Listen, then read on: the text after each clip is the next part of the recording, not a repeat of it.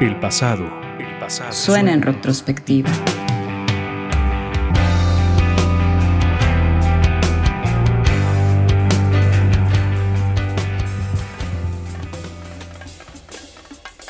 El ritmo, las vibraciones, las energías. La luz que emana de su guitarra es inconfundible.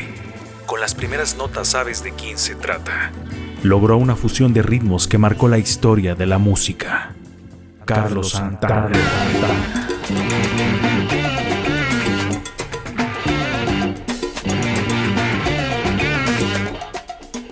Nació en Jalisco, México en 1947. Desde los cinco años comenzó su acercamiento con un instrumento. Aprendió de la mano de su padre a tocar el violín, pero un par de años más tarde se dio cuenta que la guitarra le llamaba poderosamente la atención. Sus primeras influencias provenían de músicos como Richie Valens, T-Bone Walker, Wes Montgomery, entre otros. Su aprendizaje de la guitarra y sus primeros años de desarrollo estuvieron bajo la tutela de Javier Batis. En este periodo su familia se había asentado en Tijuana.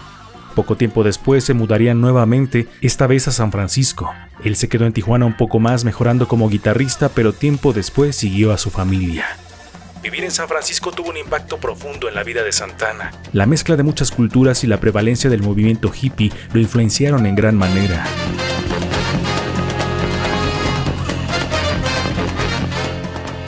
Después de un tiempo en diferentes trabajos comienza a dedicarse a la música de tiempo completo. Acudía de manera constante al club Fillmore West, propiedad de Bill Graham. Una noche el club se había quedado sin uno de sus números estelares, así que Graham arma una banda improvisada con diferentes músicos. En ese momento Santana se había hecho de un manager, Stan Markham.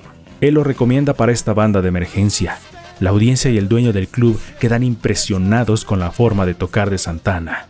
Y así comenzaba su carrera. Comenzaba su carrera.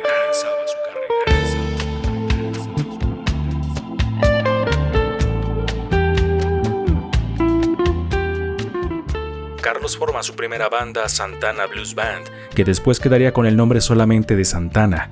La banda firma un contrato con la CBS Records, pero antes que el primer álbum saliera a la luz, Bill Graham, quien tenía peso dentro de la organización del mítico Festival de Woodstock, recomienda a la banda para ser parte del cartel. La actuación de Santana en este festival lo catapultó a la fama.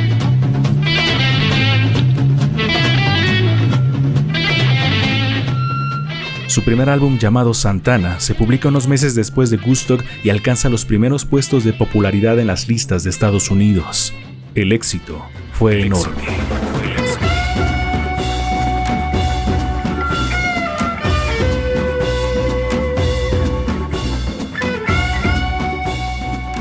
El éxito repentino comenzaba a provocar algunos problemas en la banda derivados de incompatibilidad de ideas creativas. Aún así, logran grabar su siguiente álbum, Abraxas. En este disco encontramos algunos de sus más grandes éxitos.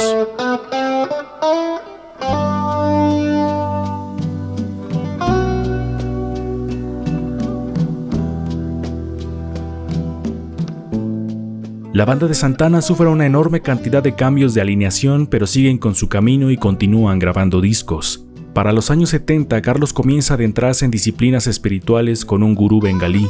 Esto influenció en su música y una lista de álbumes llevan este nuevo rumbo, más hacia el lado del jazz y la experimentación, sonido que no fue muy bien recibido por sus seguidores y por la crítica.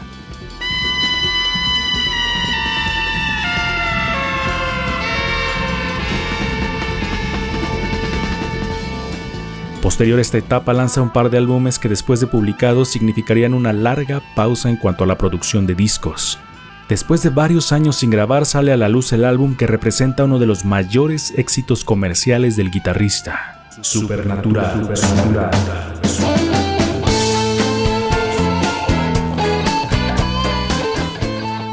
Primeros lugares de popularidad y nueve premios Grammy hacían resurgir a Santana.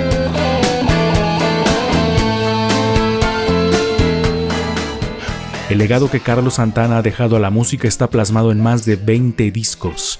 Su sonido es único. La fusión que logra y la vibración que consigue transmitir trasciende el tiempo. Santana se quedará para siempre en la historia de la música. La retrospectiva en ruido de fondo.